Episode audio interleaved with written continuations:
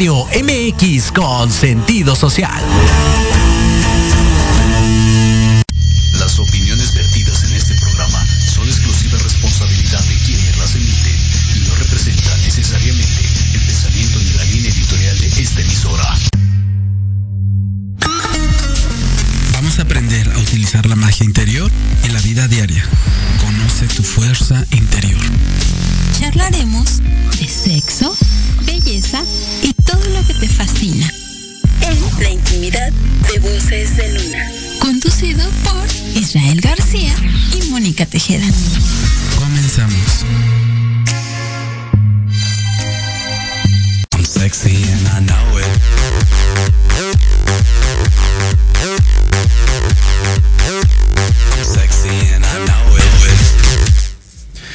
Familia, bienvenidos a este programa que estamos de manteles largos y sobre todo con una belleza que, bueno, nos va a hablar de teatro y discúlpeme, pero nos va a atacar como hombres. Pero en fin, estamos preparados para todo y eso y más. Y bueno, y como siempre, Mónica, ¿cómo estás? ¿Cómo Hola, mi fue? querido. Pues muy bien, eh, han sido semanas de, de calor, lluvia, pero rico. Sí. He, he aprendido a disfrutar de- del sol y de la lluvia, eh, hay que reconocerlo.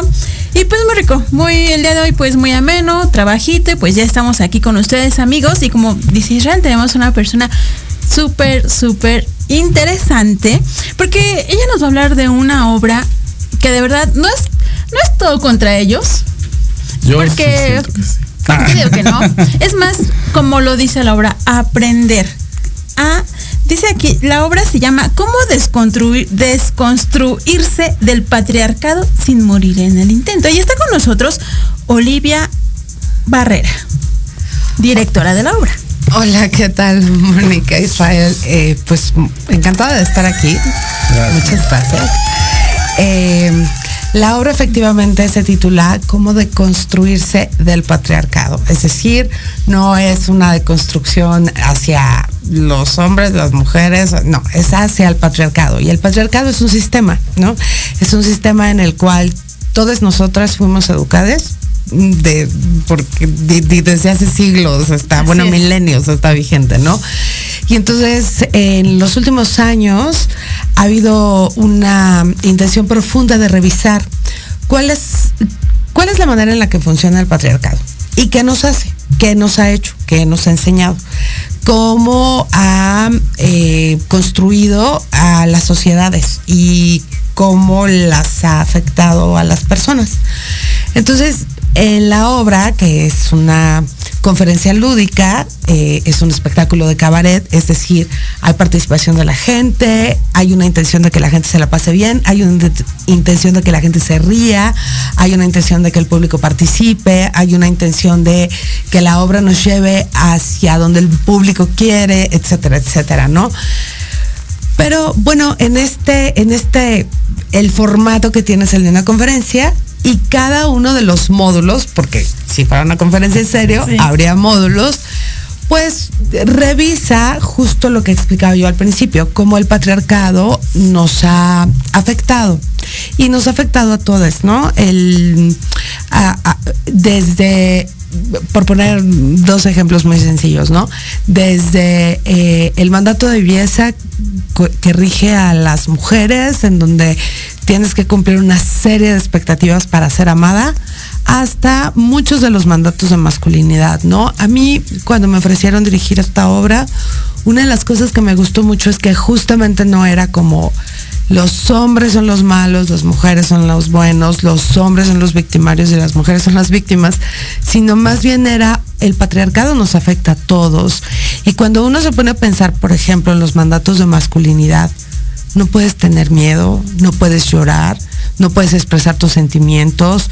De hecho, si te quedas en la casa a paternar y, la esposa es la que va y trabaja, entonces empiezan las burlas, ¿no? Los compadres, mandilón, o sea, hay muchos derechos que el patriarcado le quita a los hombres, ¿no? Entonces se trata de revisar con humor todos esos temas.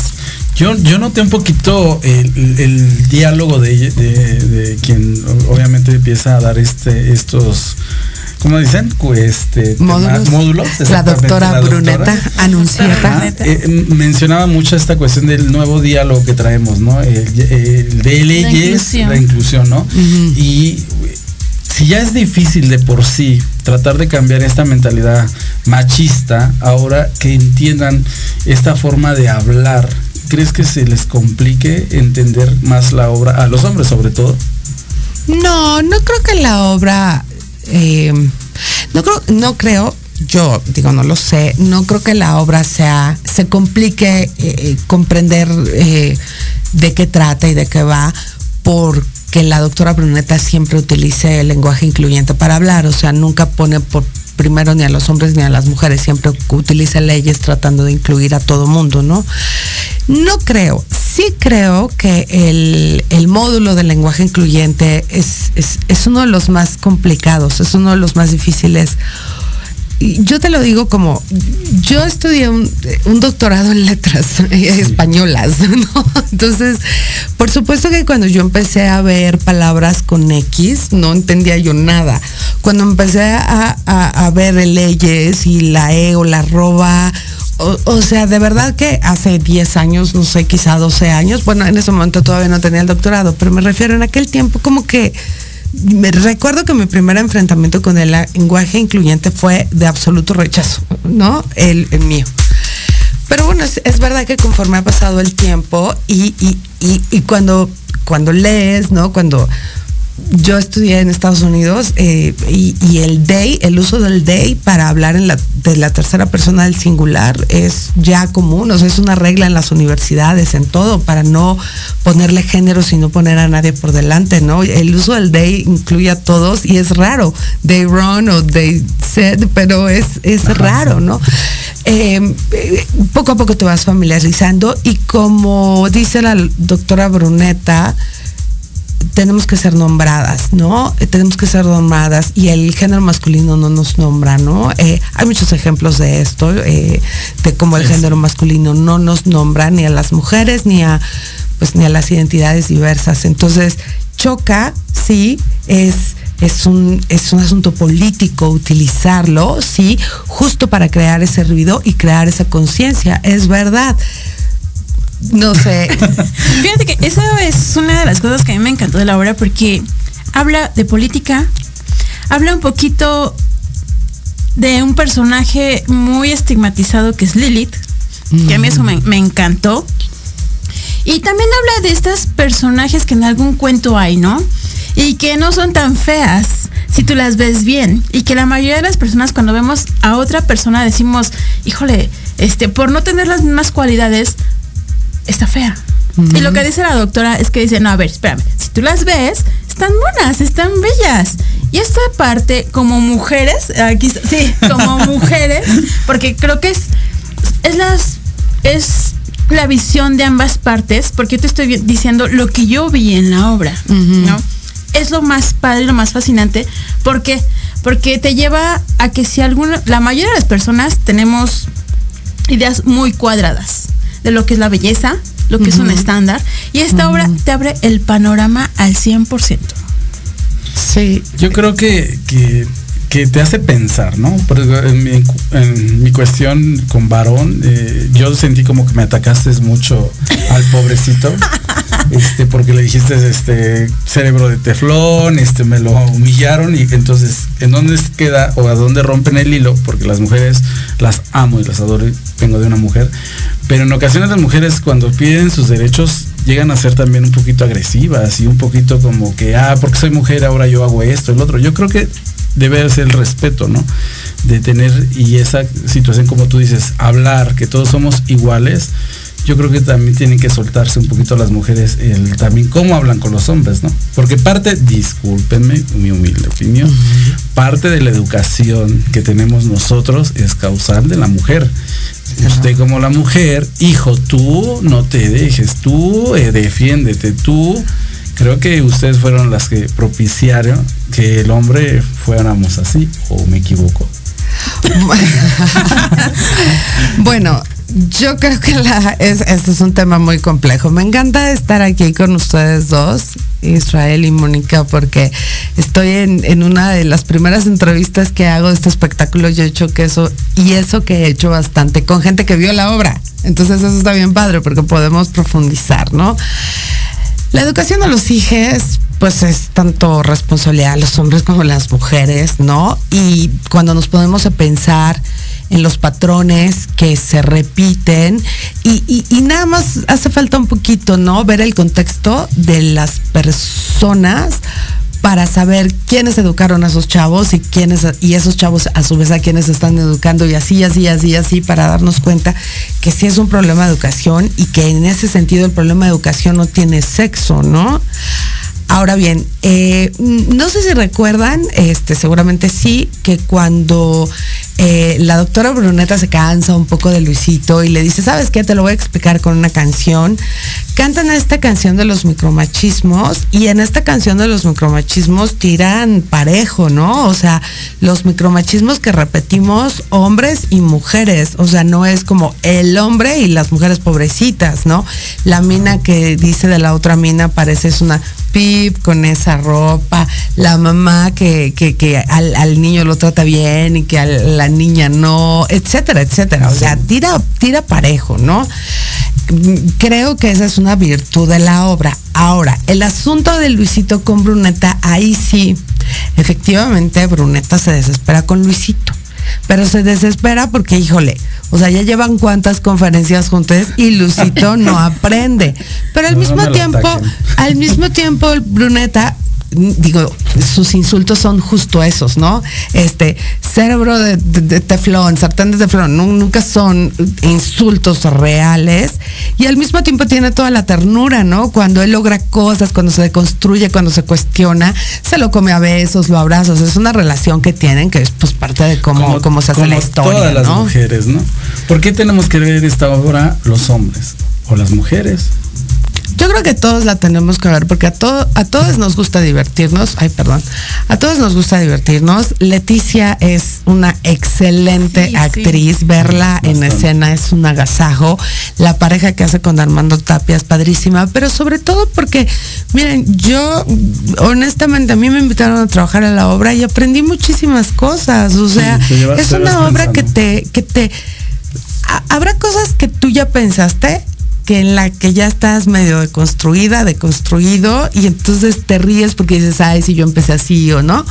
Pero hay otras cosas nuevas, hay otras cosas que es así de, eso no lo había pensado, ¿no? No había pensado por qué toda mi vida he querido ser flaca, ¿no? E, e, etcétera. Pues entonces creo que vale la pena porque te diviertes mucho eh, tocando temas que, que en este momento todos necesitamos revisar. Y entender, ¿no? Dinos tus horarios, invítanos en dónde te encuentra esta obra, horarios. Estamos en el Foro Shakespeare todos los jueves a las 20-30 horas en formato cabaret. Pueden llegar, ahí tienen la cafetería, ¿no? Pueden pedir un trago. Eh, por favor, vengan, entre más pronto vengan, mejor. Nosotros somos dos compañías independientes que se unieron para hacer este proyecto eh, Brava eh, Teatro, que es mi compañía, y la Teatrera Solitaria, que es la de Leti. Entonces nos pueden buscar en redes sociales y por favor pedirnos descuentos, lo que sea, pero lo que es importante es que vengan ahora, pues para que nos recomienden y entonces no sea que la última función se llenaron todo, ¿no? Pues fue un gusto tenerte y bueno, ya saben familia, esta obra no se la pueden perder. muchas gracias por estar con nosotros. Muchas gracias. Realmente gracias, sabemos que eres una mujer muy ocupada, nos lo dijo Eder, ella es muy ocupada, todos estamos súper ocupados, pero pues el hecho que te hayas dado este espacio, de verdad te lo agradecemos muchísimo. La recomendación está para las personas, verdad, no se la pueden perder, yo se la súper recomiendo. Si los hombres se ofenden, no pasa nada, ustedes vayan a verla. Esto es... Se divierten. Y en intimidad, eh, con voces de luna. Bye amigos.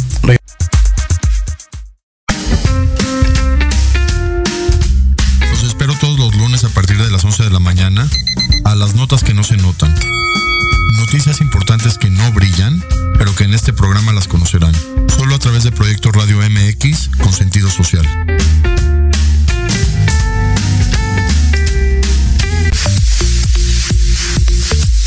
¿Mucha lana o qué?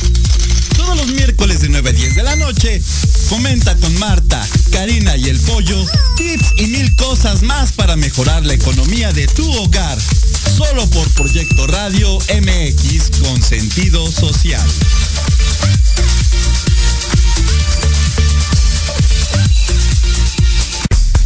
Hola amigos, los invito a su programa donde hablamos de todo. Psicología, salud, belleza, fantasmas, deportes, música, esoterismo, espectáculos y más.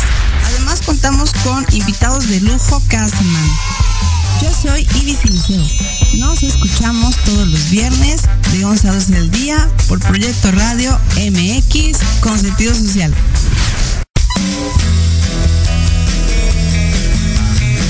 ¿Te gustaría que tus hijos fueran adultos exitosos? ¿O qué tal tener una mejor relación con ellos?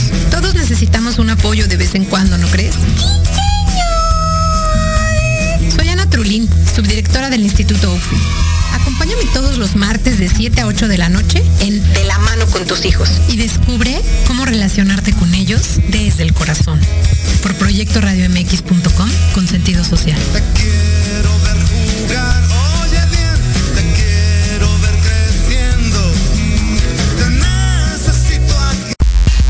Antesala, el programa para enaltecer todos tus proyectos. Te invitamos a escucharnos todos los martes en punto de las 9 de la noche.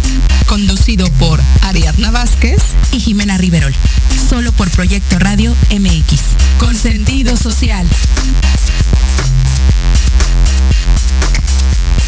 Proyecto Radio MX, tu opinión es importante. Envíanos un mensaje de voz vía WhatsApp al 55 64 18 82 80 con tu nombre y lugar de donde nos escuchas. Recuerda 55 64 18 82 80.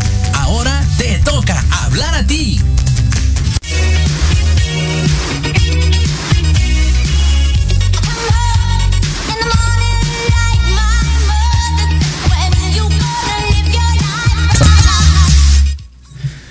Bueno, familias, regresamos y bueno, recuerden ir al teatro. Pero ahora tenemos una gran invitada y nos va a hablar sobre los derechos de los niños. Sobre este mes que estamos queriendo consentir a los niños, también hay que ver qué derechos tienen y también qué obligaciones tienen. ¿Vea, Moni? Claro que sí, pues está con nosotros la licenciada y también, ay, se me fue la palabra, docente, porque ella también es docente, tiene un doctorado y bueno, es una profesional. Eminencia. No, sí, la verdad, ¿eh? Ella es Sandra Ventura. Aparte que está guapísima. Muchísimas gracias. Bienvenida. Bienvenida, Sandra. ¿Cómo te encuentras? Afortunadamente muy bien y muy contenta de estar con ustedes. Muchas gracias por la invitación y entusiasmada con el tema, el tema anterior. Sobre todo, ¿no? Se liga un poquito porque exactamente es el rechazo el que, y los derechos como tales. Pero a mí explícame, por favor, con dos manzanitas, ¿qué es, qué es esto de los derechos de los niños? ¿A qué edad o cómo se maneja esto? Sí, es un tema muy importante y yo creo que va en relación con el tema que acaba de exponer eh, la directora de la obra, porque si nosotros empezamos a eh, educar a nuestras generaciones desde la infancia, creo que podríamos ir disminuyendo muchísimas situaciones, incluyendo eh, temas de violencia, ¿no? De discriminación. Entonces, eh, algo muy importante de entender es a qué nos referimos con la niñez. La niñez nosotros la entendemos de los cero, o sea, desde el nacimiento hasta los 18, o sea, 17, un día antes de cumplir 18. Esa es la niñez pero nuestra ley sí hace una división entre niños y adolescentes.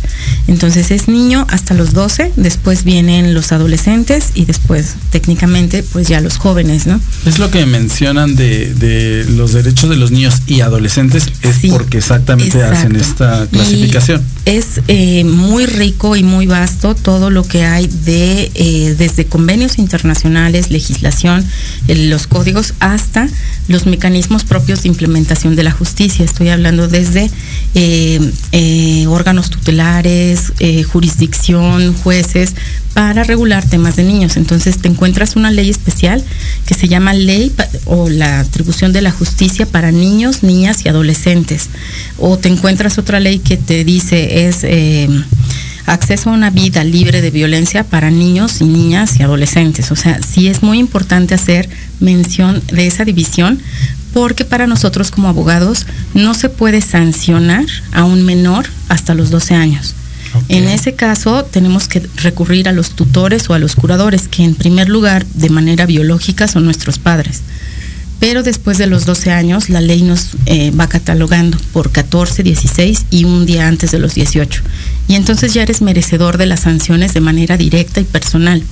Hay una forma de organizarte para poderte a ti, al joven o adolescente, implementarte sanciones de manera directa que no tienen que ver con cuestiones físicas de eh, que te vayan a, privar de tu libertad, pero sí a reinsertarte, a reintegrarte a un esquema, en primer lugar social y el más importante de tu familia, de una manera en que te permita volver a hacer un esquema de vida sin eh, lesionar a nadie más, ¿no?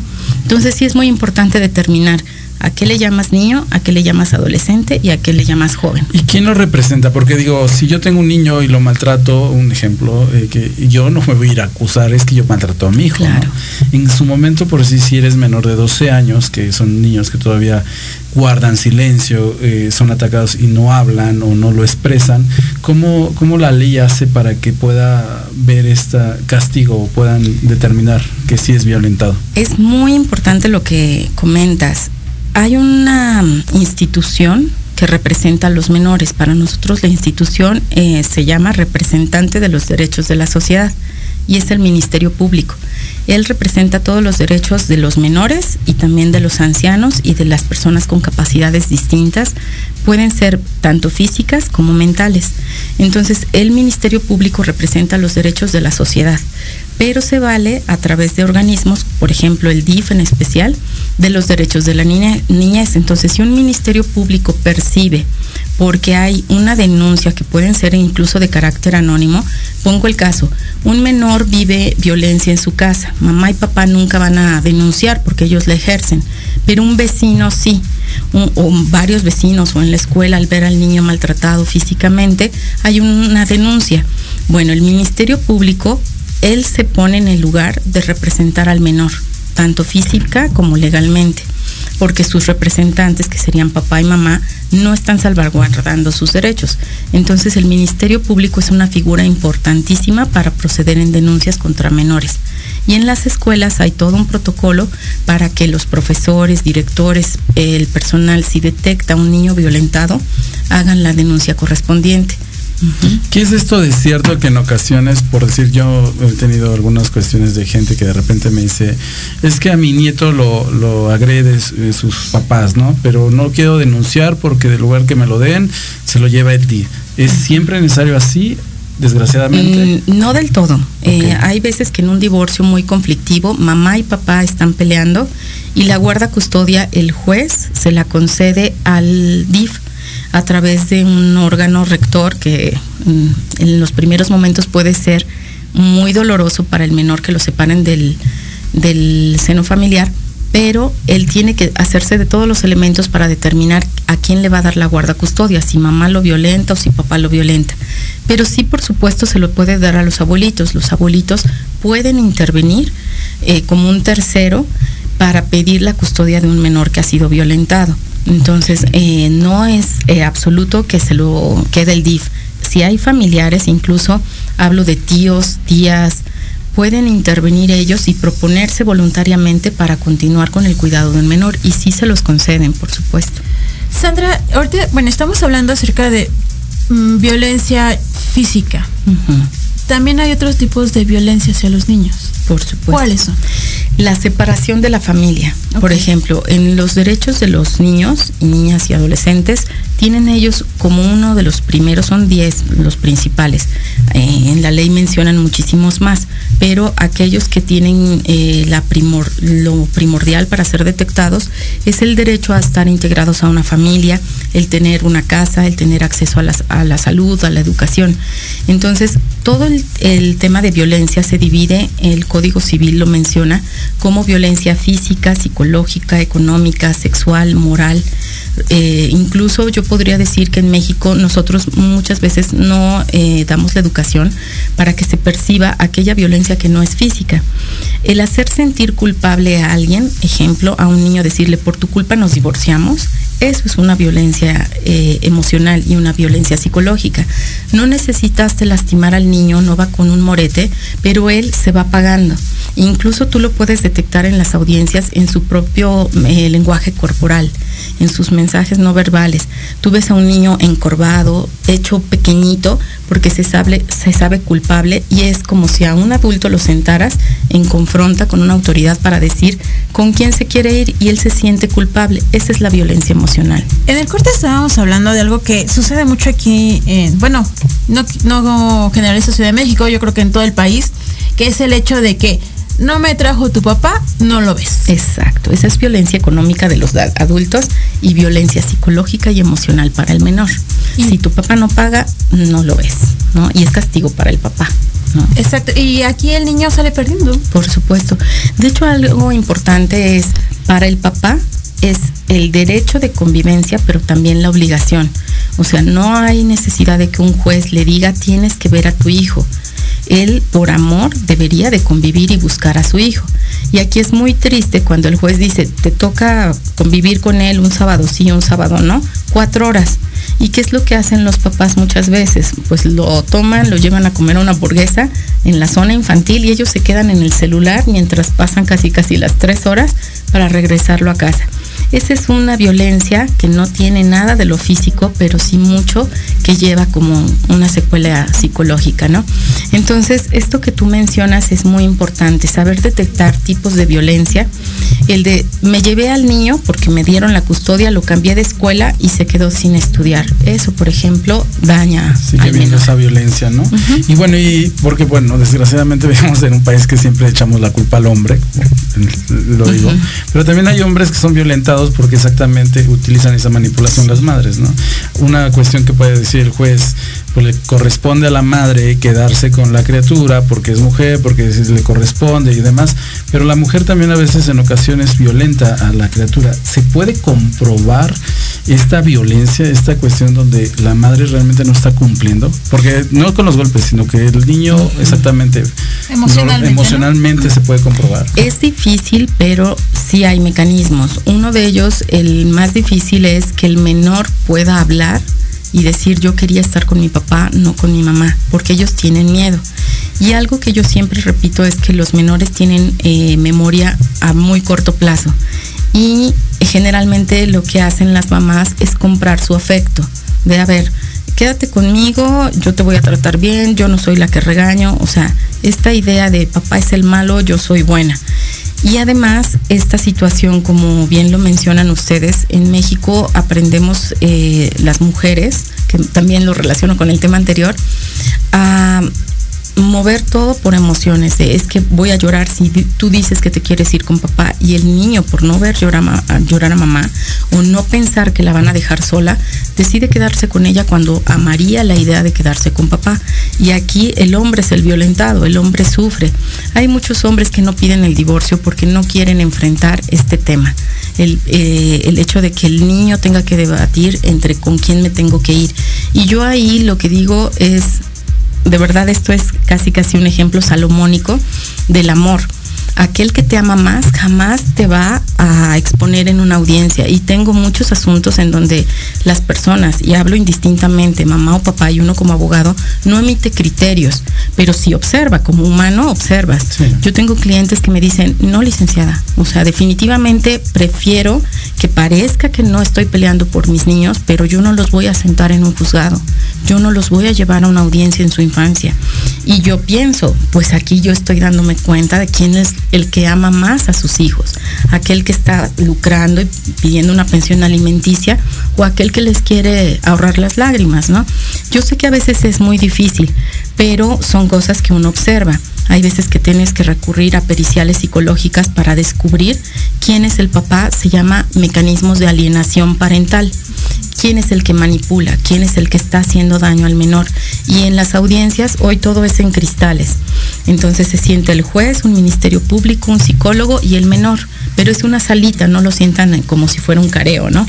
no, lo enfrentan al niño. Exacto, no entramos abogados y no entran los papás. Pero cuando el juez o el psicólogo observan que alguien detrás del cristal le está influyendo con la mirada, cambian al menor de lugar. No, rompen el contacto visual con el padre que es el, el que enajena la mente del menor. Y a eso le llamamos alienación parental. Hay una mamá que puede intimidar con la mirada y el niño cambia sus respuestas y los psicólogos cambian al menor del lugar para que rompa el contacto. no solamente hacerle la psicología al, niño, sino también están observando las reacciones y las contestaciones del menor. Claro, por supuesto. Entonces, esto es muy importante y es bonito toda la riqueza que da a las demás materias. Qué importante es que haya un psicólogo que vea la postura del menor, los colores que elige para hacer dibujos, los dibujos que hace, el lenguaje que usa en una situación de estrés, porque eso te revela si el niño es violentado o no. Entonces es muy, muy enriquecedor el trabajo multidisciplinario que hay en una audiencia, ¿no? Fíjate, tú acabas de decir algo muy importante y, y Isra lo acaba de decir también, y doloroso. A veces buscamos el tener algo por un beneficio. Si tú no me das, te vas al bote, ya no vas a ver a tu hijo o a tu hija y pues ahí, ahí está el cariño que tú le tienes, ¿no? Y a lo mejor decimos, es que no se lo estoy diciendo a mi hijo, pero mi hijo o mi hija está escuchando y lo estás violentando de esa manera porque ya lo estás haciendo ver que papá o mamá son algo que no son. Entonces, tienes mucha razón, ¿eh? Hay cosas, sí, ya. Tienes razón. Ahora yo, voy a, yo voy a sumar una situación y esto lo digo desde mi opinión humana. Más allá del esquema legal, ah, hay ahorita una idea y una propuesta de reforma muy importante que es un hombre que no paga la pensión alimenticia no va a poder sacar o renovar su licencia de manejo, su eh, pasaporte, su credencial del INE como mecanismo Un de tema muy criticado, ¿eh? porque dice, ¿cómo es posible que me vas a quitar? Y yo lo pongo de ejemplo de personas, imaginemos un caso de un eh, conductor de Uber de ahí obtiene el recurso para pagar una pensión y tú le quieres quitar su herramienta de trabajo. ¿Cómo va a trabajar? Exacto, y entonces va a terminar recluido y va a terminar en el padrón porque hoy hay un eh, registro de deudores alimentarios. Entonces es increíble, a veces creamos desde los escenarios del Congreso, desde la Asamblea, propuestas o iniciativas de ley que nos están lastimando como sociedad. Y quiero hacer una mezcla de temas eh, el otro día me decía una persona, es que sabe que yo tengo un problema muy grande, porque yo no me puedo acercar a la persona que me gusta por miedo a las leyes que ustedes han inventado como abogados. Le digo, a ver, ponme un ejemplo, ¿en qué te sientes lesionado? Imagínese que yo tengo que pedirle permiso como adulto, y estoy hablando de personas de 40 años, si me permite darle un beso y la persona me responde, ¿cómo crees? Eso no se pregunta ok, si no te pregunto puedo terminar por acosador, ¿no? Entonces, lo mismo pienso, o sea, desde el Congreso, desde la Asamblea, le ponemos un panorama muy, muy deprimente a un varón. Cuando le dices, te voy a quitar pasaporte, INE y licencia, si no pagas. Y del otro lado tenemos a una mujer que dice, pues sabes qué, o sea, hazle como quieras, los hijos se quedan conmigo, ¿no? Sí, Fíjate, perdón que te interrumpa, pero está la contraparte. Yo he escuchado a muchas mujeres que dicen, pues es que a mí no me alcanza, yo no sé qué hacer, pues le quito, le doy. O sea, puedes hacer cosas reina. No, no, puedes quedarte en tu casa viendo a qué horas te traen la despensa y el dinero. Pero también conozco yo la otra cara. ¿eh? He visto padres que, que le sufren, que te estoy aportando y la mujer no. Yo te condiciono y yo quiero esto y yo quiero el otro, ¿no?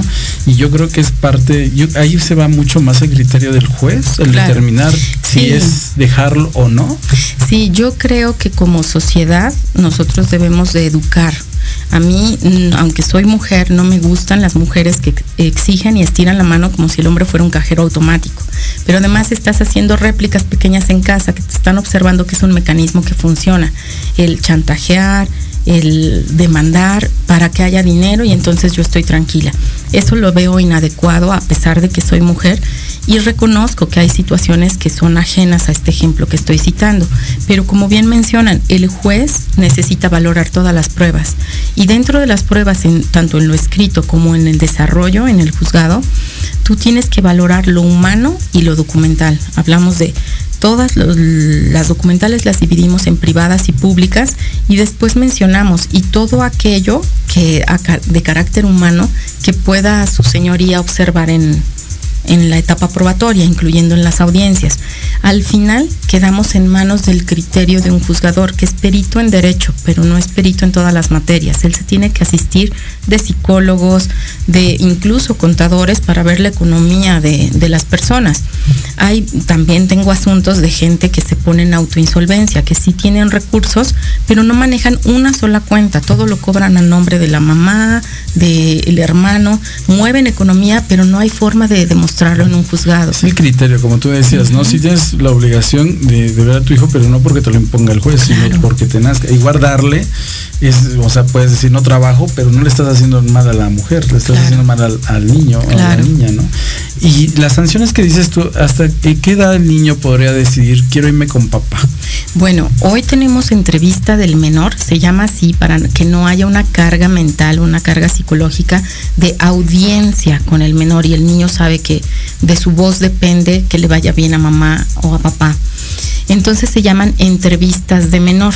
Y hoy en día la entrevista puede ser desde los 8 o 9 años y a partir de los 13, 14, 16 años es obligatorio el que se ajuste la respuesta del juzgador al parecer del menor. No quiere decir que se va a hacer solo lo que el menor diga, pero sí se toma en cuenta de una manera absoluta. De menores de 8 o 9 años es obligatorio escucharlos, hablar, entrevistarlos. Y de menos de esa edad hacen toda una batería psicológica, incluso cuando todavía no se maneja el lenguaje, ¿no?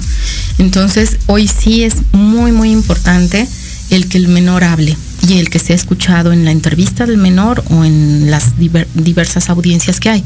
Ahora, yo quiero mencionar, lo importante es que enseñemos a los niños a ser asertivos en todo eh, el esquema de su vida. Eh, les enseñamos a, tú no puedes eh, dejar, o más bien, tú no es sobre tu cuerpo. No, también es sobre mi mente, sobre mis sentimientos. O sea, yo no quiero que me separes de mi papá. Yo no quiero que se estén peleando por mí por dinero.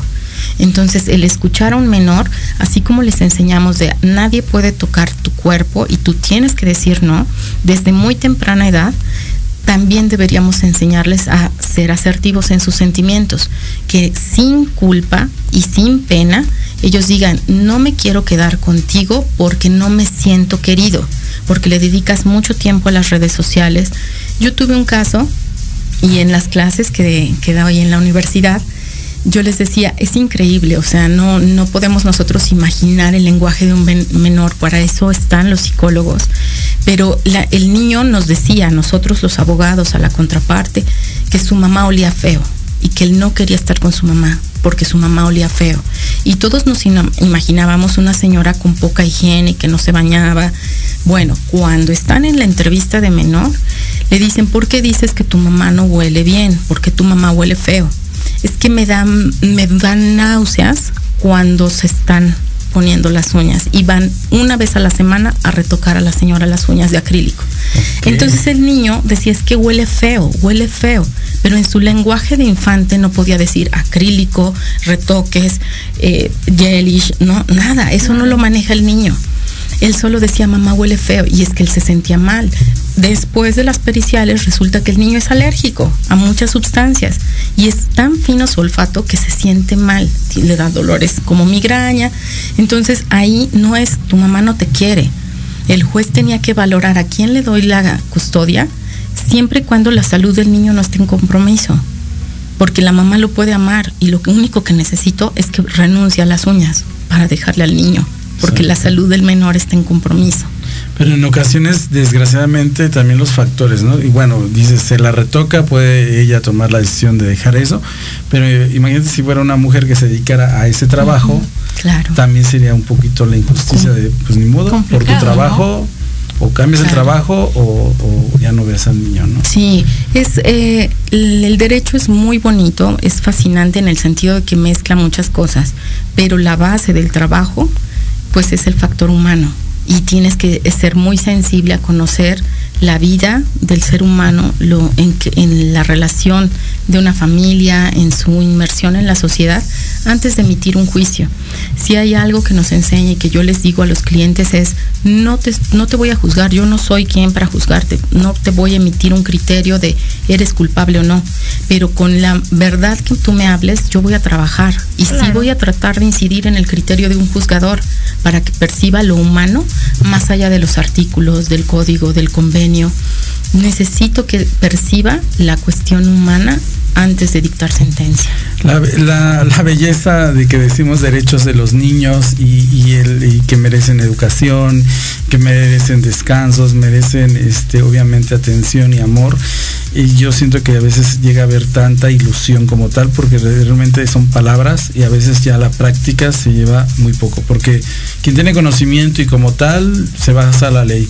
Pero desgraciadamente tenemos ciertos pueblos o ciertas costumbres en muchos de nuestros países que desgraciadamente no, no hacemos valorar ese, ese, ese, ese derecho, ¿no? Sí, queda como un ideal. De, manejar este, y aprender y hacer que esto no solamente se quede en este programa, sino ver que también, no porque no sean nuestros hijos, no veamos a los hijos ajenos y también de, decir, ¿no? Saben que está mal y no tener miedo en ellos, ¿no? Claro. Corazón, este programa se nos va a veces en ocasiones tan rápido.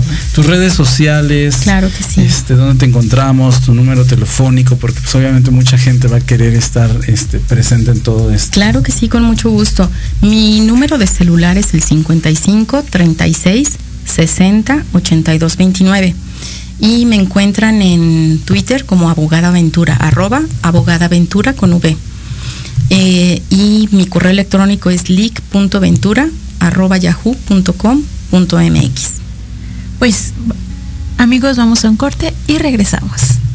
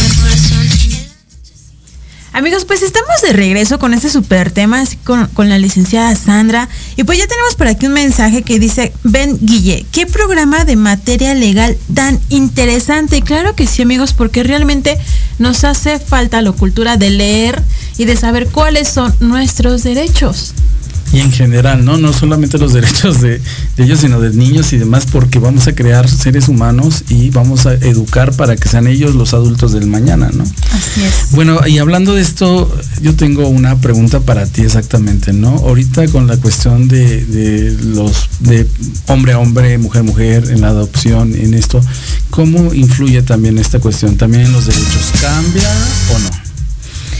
Eh, para los menores, yo diría que no es un, un tema que pudieran, o sea, cuando en casa ellos han crecido con esa mentalidad, ellos no la cuestionan. Los que nos conflictuamos somos los ajenos a ese entorno familiar. Ahora, lo que yo he visto que ha variado son sentencias en donde los juzgadores toman una amplitud mental antes de emitir su, su criterio y se fusiona lo humano, ¿no? Entonces, a la pregunta de eh, cambia en algo, hay un beneficio.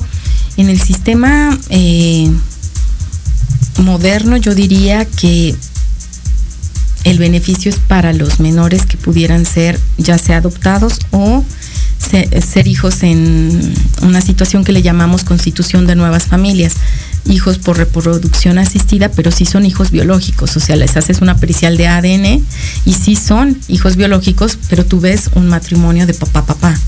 Lo difícil es el tema de la escuela, ¿no? Hay veces que que los papás son los complicados, los menores no. En el salón de clases basta una semana para identificar que ellos son sus padres. En las juntas de los papás es en donde está el compromiso, que no filtra. Y ahora en esta cuestión de, vamos a hablar de lo bueno, de lo bonito tal vez. ¿Qué, tantos beneficios trae esta cuestión de educación, de, sobre todo de los derechos de los niños? ¿Qué, ¿Qué, trae de beneficios? Muchísimo. Yo siento que el ejercicio de haber hecho que los niños, porque ahora en la primaria les enseñan cuáles son sus derechos y bueno, de alguna manera siempre en primaria te tienes que aprender las cosas a veces hasta de memoria para una evaluación, pero los niños ya recitan sus derechos, o sea, se lo saben de memoria y es muy bueno, es muy bueno porque es el ejercicio de eh, exteriorizar las cosas, de a ver, tengo derecho a la felicidad, tengo derecho a la salud, tengo derecho a una casa, tengo derecho a estar en una familia integrada, tengo derecho a eh, la salud, al no sentirme discriminado, ¿no?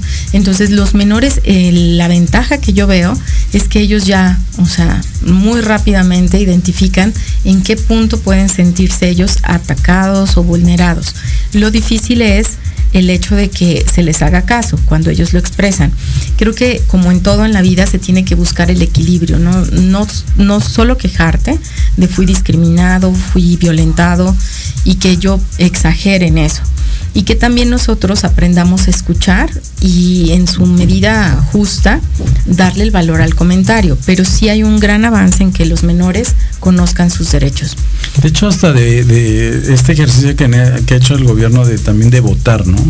Este, y que participen en las votaciones, como que los preparan a que también pueden elegir, ¿no? Y que pueden hablar y opinar y, y tomarlos en cuenta, ¿no? Tanto se usan las frases de empoderamiento que los niños cuando hacen este tipo de ejercicios se sienten empoderados de ya parezco yo una persona grande. En este ejercicio que a todos nos pasó en la infancia de que queríamos ser adultos y ahora decimos en qué momento se me ocurría eso, ¿no?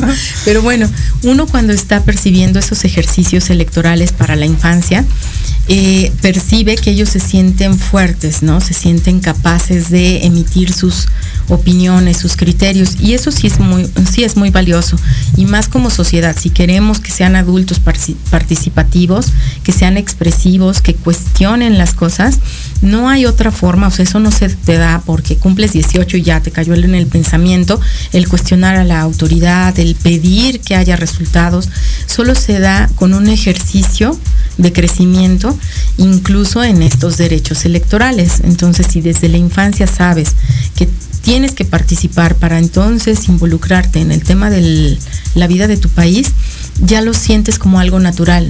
No sé si a alguno de ustedes le pasó que le urgía cumplir 18 años, pero para tener credencial del INE, o sea, para ya ser partícipe de cosas eh, políticas, electorales, no solamente decir, ah, ya cumplí 18, soy libre para ir a la fiesta, no, para involucrarme. Y esto es muy bonito en la infancia hoy en día tenemos que tener la educación, ¿no? Porque parte de esta cuestión no solamente que puedan eh, votar o hablar y exponer, también les, va a servir porque si ellos aprenden a poder expresar, si hay alguien que viene a, violentarlos o, a agredirlos físicamente, este, también lo puedan expresar, ¿no? Claro. Y decir las cosas como son, ¿no? Pene, pene, vagina, vagina. Claro. Porque también el niño va a decir, me tocó el pajarito y, claro. puede ser hasta el animal y realmente no su parte. Entonces es importante hacerles, eh, a la familia, a, los hijos y, a los menores, hablarles como son las cosas para que ellos se expresen y obviamente lo hablen, ¿no? ¿Qué ha sido lo más complicado en, este tema de, defender a un niño? Eh, ¿Qué ha sido como para ti, como alguna experiencia, algo que me digas, ay, Isra, me dolió el corazón? Sí, lo más eh, yo creo que lo más complicado que yo he tenido que vivir son las periciales de ADN. O sea, ver a dos varones que desean ser los padres, uno es papá biológico y el otro está en el acta de nacimiento. Y este, después de la pericial de ADN, el juez nombra quién es el verdadero papá biológico y en este caso era el que no estaba en el acta. Entonces, al término de la audiencia se ordena la rectificación del nombre, que se le quite el apellido y que se entregue al menor. Y pues no llegaron ni al elevador cuando se agarraron a golpes, ¿verdad? Eso era violencia ya de adultos, pero era el dolor de un padre de saber que perdía a su hijo y pues ya tenía cinco años el menor. Y él dijo, yo lo amo, o sea, yo amo y no me importa si no lleva mi apellido, no me prohíban verlo, yo quiero seguir en comunicación y la sentencia era hasta aquí. Ahí sí es muy estricta, o sea, en su momento, desgraciadamente el padre, aunque nunca fue responsable, nunca se presentó, este, es una persona que no es buena en la sociedad, pero por ser el padre biológico, tiene el derecho totalmente. De registrar, cambiar el nombre en cuestión del acta de nacimiento y a partir de ese momento ejercitar su derecho de convivencia.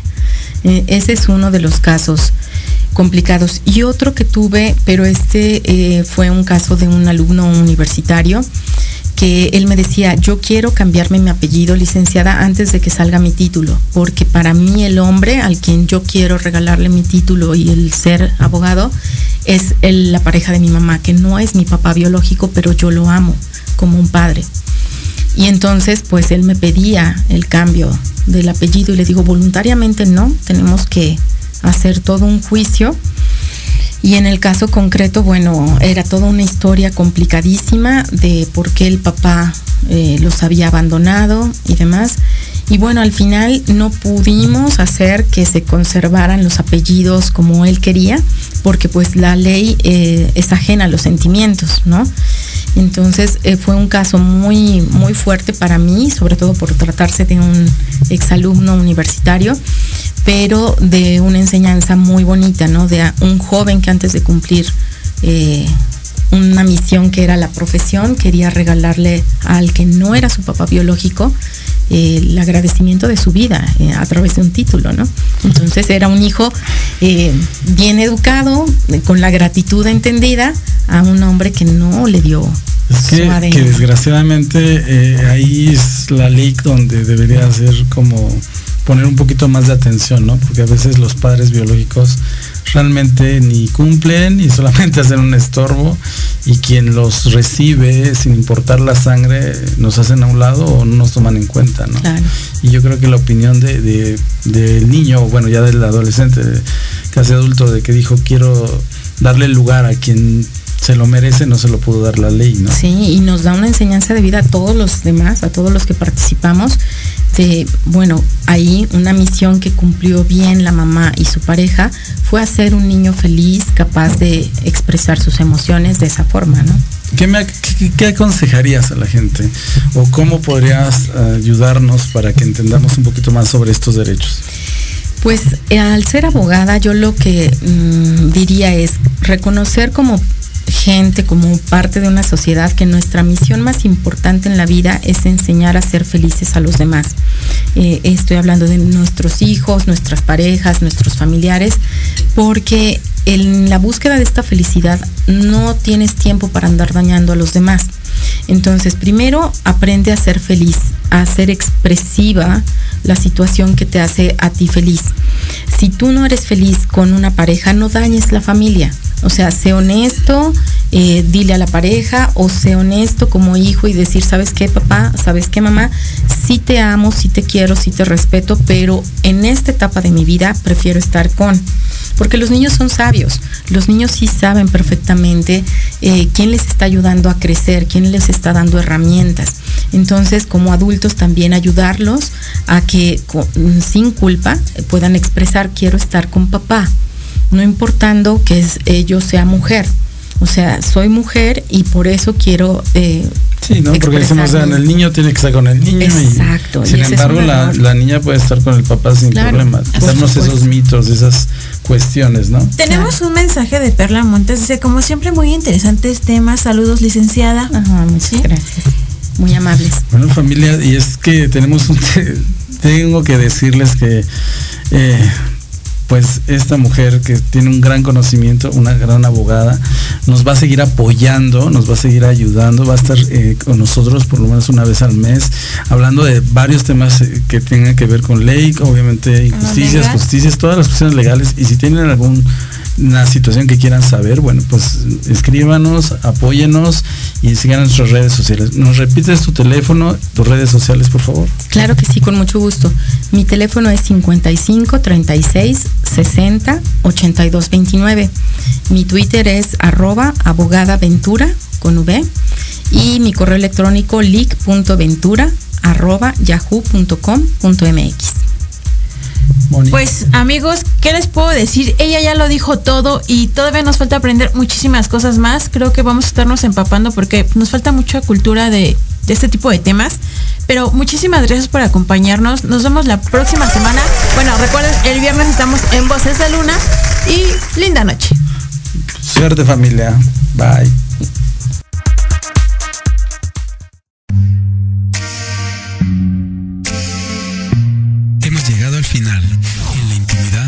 Voces de luna. Y recuerda, pon en práctica todo lo que hemos aprendido. Síguenos en nuestras redes sociales como Facebook, Instagram, Twitter, TikTok.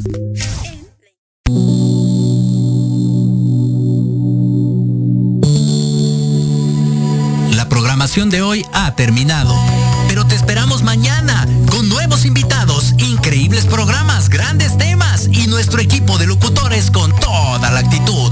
Recuerda seguirnos en nuestras redes sociales y en nuestro canal de YouTube. Escucha nuestros podcasts en iVoox y en iTunes. Te dejamos con la mejor música de bandas y artistas independientes. Que pases muy buena noche y recuerda Proyecto Radio MX con sentido social.